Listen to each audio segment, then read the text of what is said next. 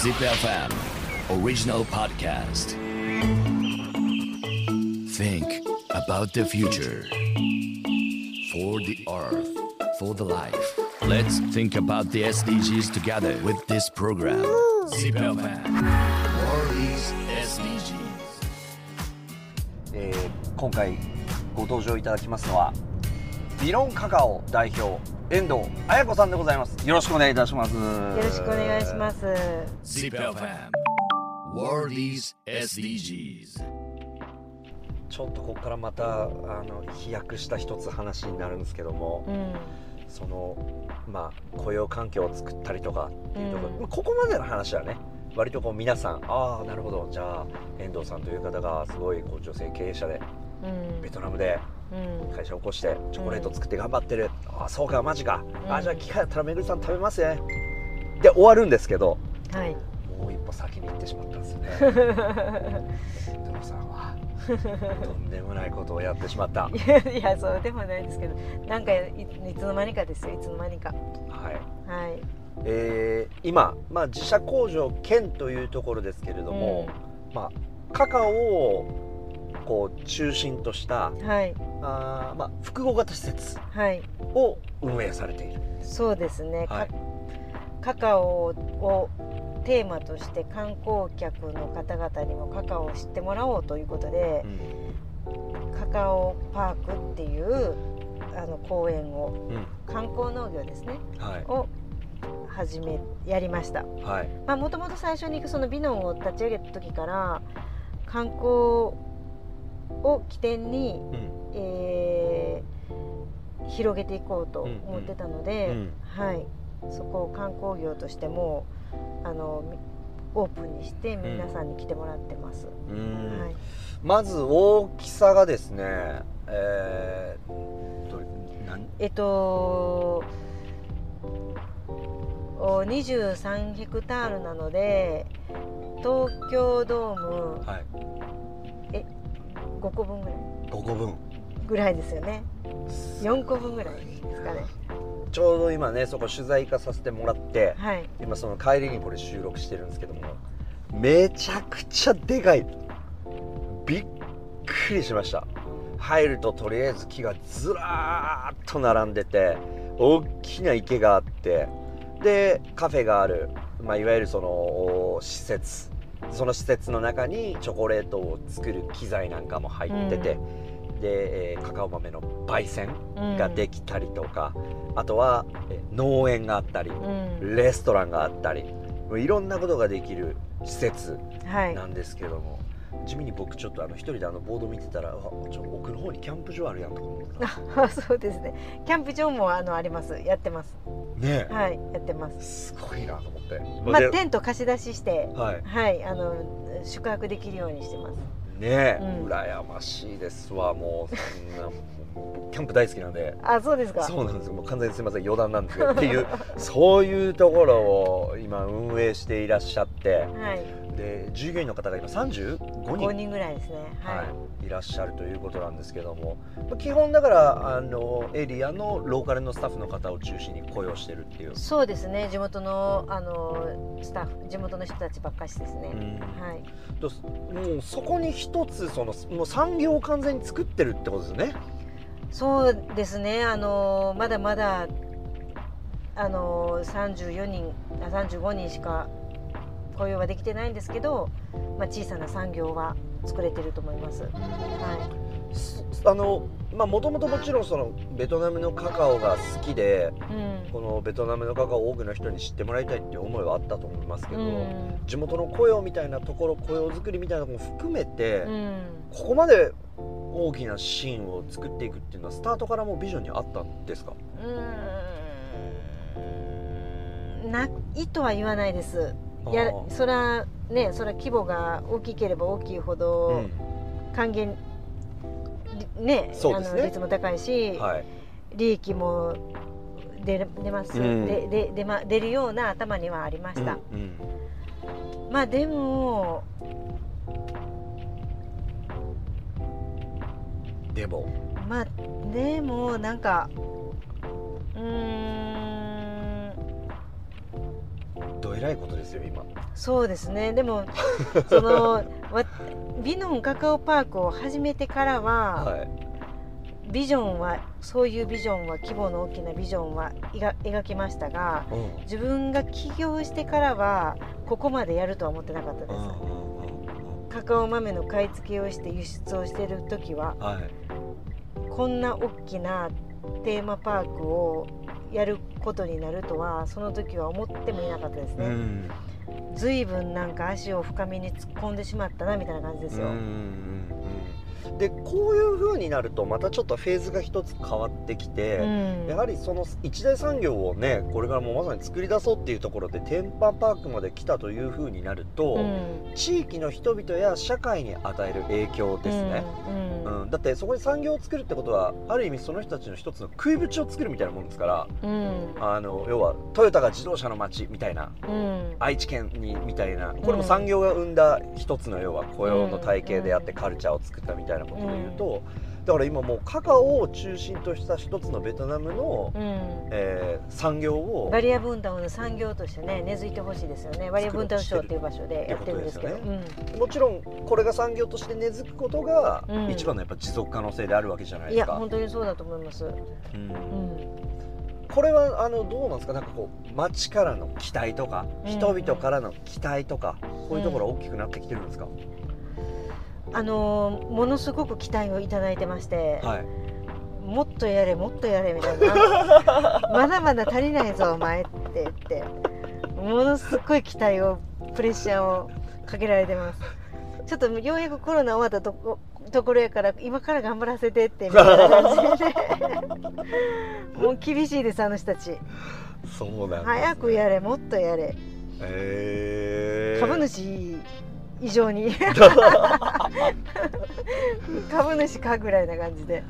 それまでそこの街って何で有名だったとかみんな何で食べてたんですか？うーんでもあのバリア分担省ってビーチ側海側は観光業なんですよ。ほなのであのホーチミンから行ける近場の海岸？だから熱海とか箱根みたいなそんな感じですよね。東京に住んでたりしたら、うん。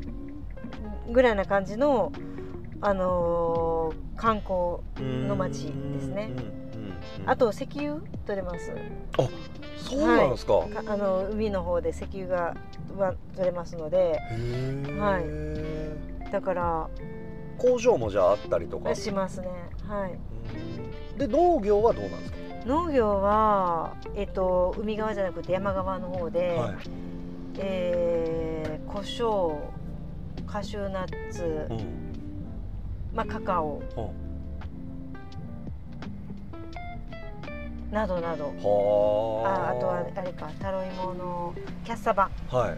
キャッサバとか。あの辺があの盛んですうね。へただその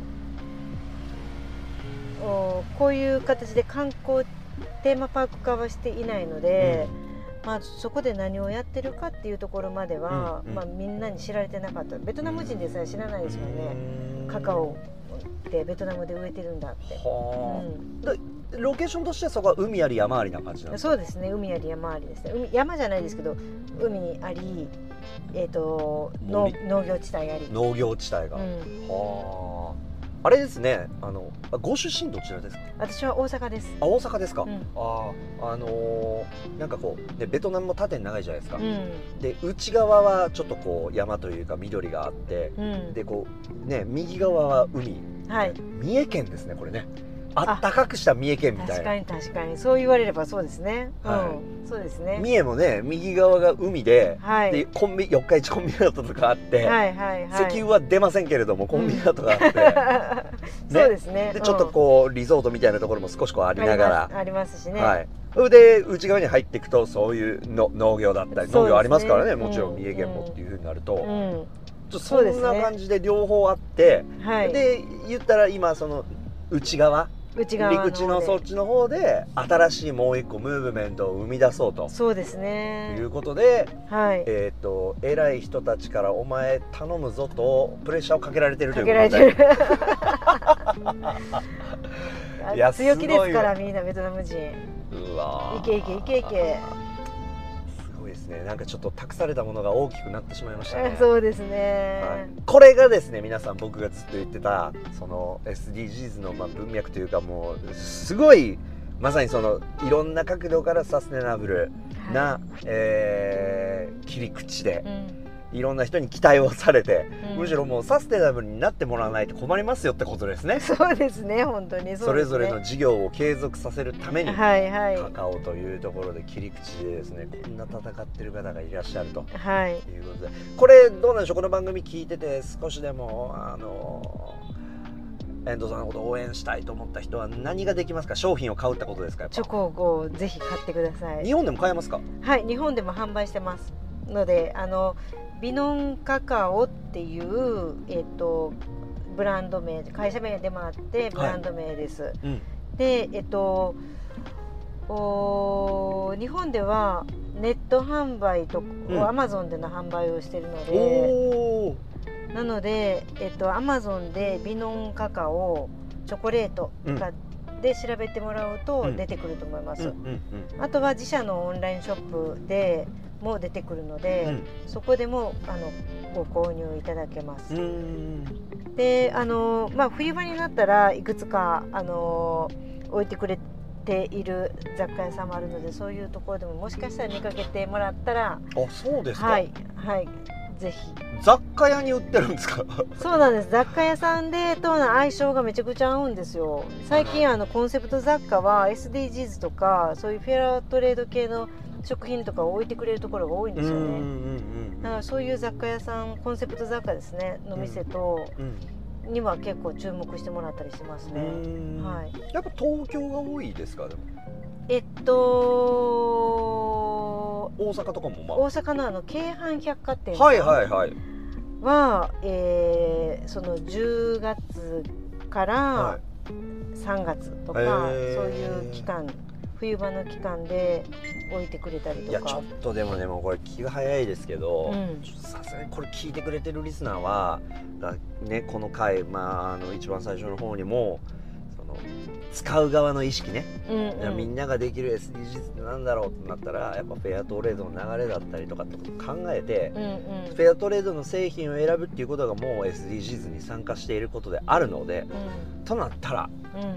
えー皆さん2023年の、えー2月3月バレンタインデーホワイトデーはですねぜひぜひ。こちらのチョコレートを、ぜひ。はい、はい。購入していただけるとはい。嬉しいなと思います。嬉しいなと思いますね。改めてなんて検索したらいいですか？えっとビノン BIAN あ違う違う。BI 大事なとこですよここ。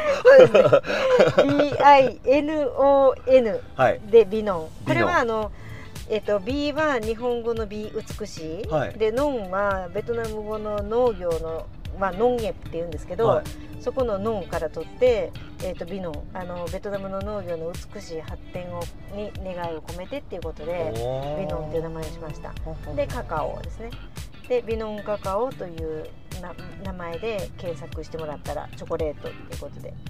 あのー僕もさっきちょっと商品見させてもらったんですけど棒状の個包装になっているスティックタイプですね、はい、チョコレートなんですけど、ものすっごくおしゃれで可愛らしくて、でうん。味も本当に間違いないですしうん。間違いなく本当喜ばれるチョコレートだと思うのうん、で、やっぱりデザイン性も可愛くないとやっぱ広がらないですもんね。うん。ああれ嬉しいと思いますよもらったら、そう。うやっぱりそこにはあの構想っていうかデザインにはこだわりました。うん。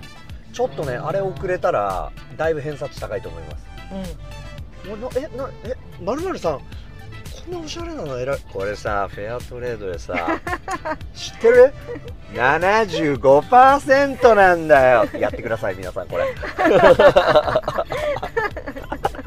ちょっと嫌なやつかもしれないけど。わかる？一つの産地で作られてる75%なんだよ 美味しいからってね、うん、フェアトレードだからっつって、ぜひね、皆さん SDGs の風を切って今年のバレンタイン商戦挑んでいただければと思います本当ですね。はいはい、ということで、えー今回ですね遠藤愛子さんにお話を伺いました本当にありがとうございましたはい、ありがとうございます。ぜひよろしくお願いします。お願いします。Zip FM. World is SDGs.